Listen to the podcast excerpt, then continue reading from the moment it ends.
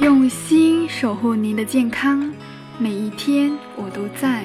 您好，我是您的健康小管家景红，欢迎收听减肥说。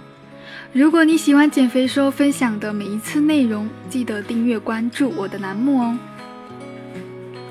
现在很多人呢都是在办公楼工作的，常常是久坐不动的状态，有时候忙得连洗手间也去不了，活动的时间甚至小于一个小时。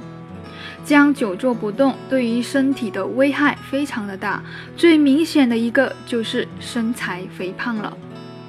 前几天科普过一篇夏天运动的内容，就有粉丝私信表示自己是一名久坐族，没有时间运动，半年来胖了四十六斤，该怎么办？那么今天的内容就来分享一下，久坐的人呢该如何轻松瘦？久坐族呢，主要是指那些需要经常坐着的人，长时间面对着电脑，长时间开车，包括。IT 从业人员、会计、编辑、教师、办公室职员，也可能是在家喜欢看电视、不爱活动的老人和儿童等等。久坐的人呢，每天至少坐八个小时，却很少有人主动休息，所占的比例高达百分之四十三。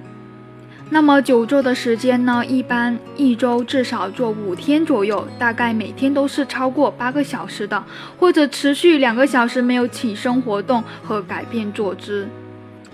久坐的人经常表示：“我们不想坐以待病啊，我们到底应该怎么办？”那我今天呢，就给你三个建议，去摆脱你久坐待病，轻松的瘦下来。首先，第一个呢，我们自己要有意识的去打断自己这样的一个久坐的习惯。平时在久坐的时候呢，自己要培养自己时而走动的意识。刚开始忘记的时候呢，可以调调闹钟。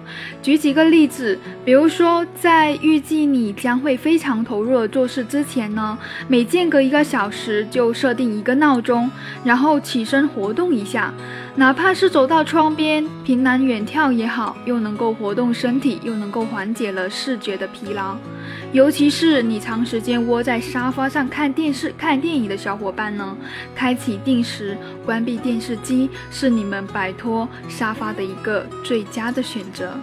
而对于经常在办公室办公坐着的小伙伴呢，上个厕所走动一下，这个是不错的一个选择，因为它可以从中切断了你久坐的一个习惯。还有呢，平时呢在喝的一个水杯，可以由大杯换成小杯子。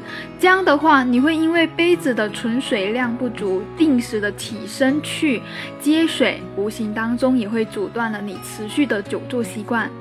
当然了，最好的是可以将工作中或者生活场景下触手可及的必需物品呢放置比较远的位置。这样的话，在使用时间的时候呢，起身去拿或者说去取的话，也是一种阻断久坐一种活动的方式。第二点呢，就是建议能够增加一些可行性比较高的运动。在日常生活中呢，可以多给自己增加一些可以运动的机会，提高能量的消耗，提升身体的机能。我们可以改变行动目标的活动量。简单的说，就是如果你每天要乘坐电梯上楼，那就提前下来两层，然后步行爬楼梯上去。最近可行的运动目标呢，很简单，像比如说你每周。可以进行一百五十分钟以上的一个中等强度的活动，像快步走、健身操、骑自行车，每天呢至少活动三天。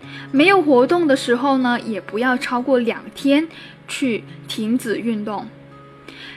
第三呢，我们可以学习一些居家的或者说办公室也可以用的一些锻炼动作，像后踢腿、高抬腿。瘦手臂法等等，这些都是非常有好处的。平时呢，在朋友之间可以建立一个运动小组，每日呢互相打卡监督运动，利用同伴的影响，把运动的习惯建立起来。如果你是属于久坐族，你一定要培养自己有意识去打断这样的一个习惯，并且增加一些可行性的一些运动，学习一些居家或者办公室常用的锻炼动作，去提高一下热量的消耗，关节的一个运动方式。这样的话，你想瘦都不难。好的，今天的内容呢就分享到这里，我是您的健康小管家景红，下期见。